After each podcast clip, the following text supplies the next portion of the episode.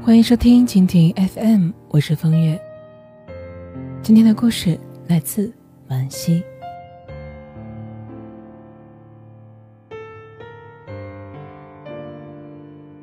高三那年的冬天，我常常在睡梦里听到小林的哭声，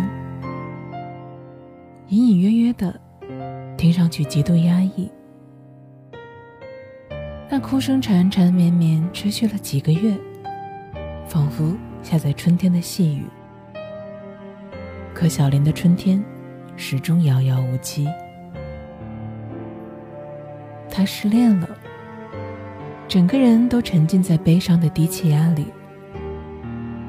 我们小心翼翼地照顾他的情绪，唯恐哪句不恰当的话，瞬间勾起他的伤心事。可是即便如此，他还是消沉了大半个学期，成绩也直线下滑。等到他幡然醒悟的时候，离高考只有两三个月了。抓狂的小林开始日夜奋战，可是已经无力回天。回头看一看，只觉得几个月前的自己傻得不可救药。我也经历过，我知道那些肝肠寸断，都不是矫情，而是实实在在撕心裂肺的痛。因为对于当时的我们而言，那几乎是精神世界里面的唯一。有人把爱情视为维持生命的空气和水分，误以为失去爱情就会一点一点慢慢的死掉。因爱而生，为爱而活，似乎是生而为人的所有的使命。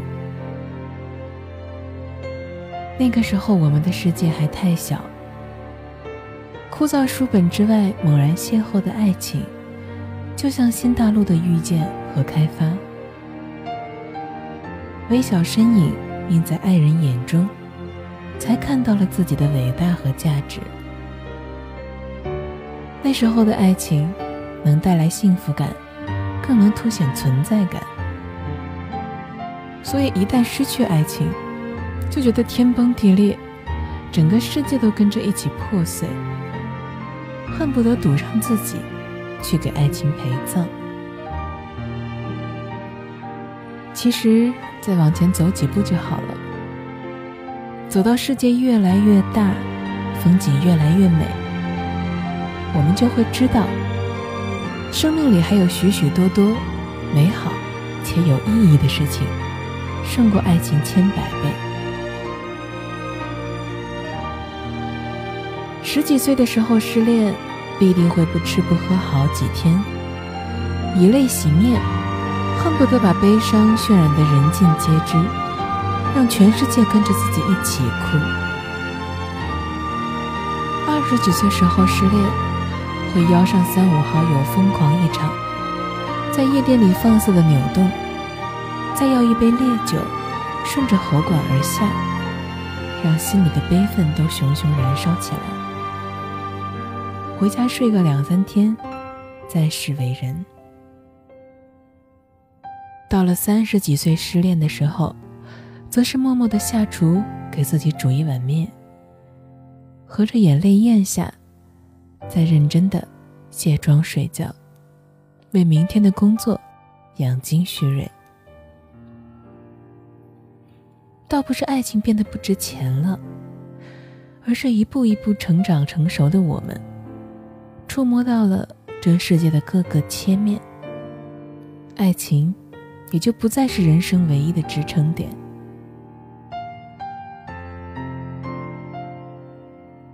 我有一位朋友尹小姐，恋爱之后火速辞职，搬进男朋友的一居室，开始了洗手做羹汤的主妇生涯。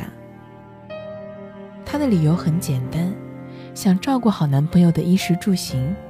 以全身的力量去爱他。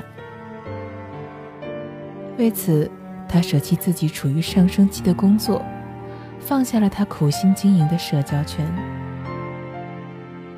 和男人的英雄梦相对应的，是女人的爱情梦。他们会不由自主渴望牺牲和奉献，以此来标榜自己爱的深沉、爱的伟大、爱的轰轰烈烈。可是爱情回报的，却不太尽如人意。比如尹小姐，也在用力爱过之后，惨淡的收场。因为她除了爱情，已经一无所有。现实慢慢催熟了潜伏在她心中的不安和焦虑。她开始对男朋友一切的交际都杯弓蛇影，吵吵闹闹了大半年，最后两个人都精疲力尽，只能黯然分手，分道扬镳。后来他又说。当一个人的世界里只剩下爱情，爱就画地为牢，把他死死困住了。为爱失去自我的人，总是可悲又可恨。彼时的他早已走过大半个中国，游荡在这山山水水里，看过日出日落，感受潮起潮落，才知道天地的宽广。而个人的渺小，根本不值得一提，更何况那些狭隘的小情绪和小悲哀呢？这个世界丰富多彩，江上清风与山间明月，哪一样不令人神清气爽、心生欢喜呢？努力工作与奋力向前。哪一样不让人内心充实又自信满满呢？眼界扩大，心胸开朗之后，就会明白，一个人的幸福与价值与爱情有关，但不由爱情决定。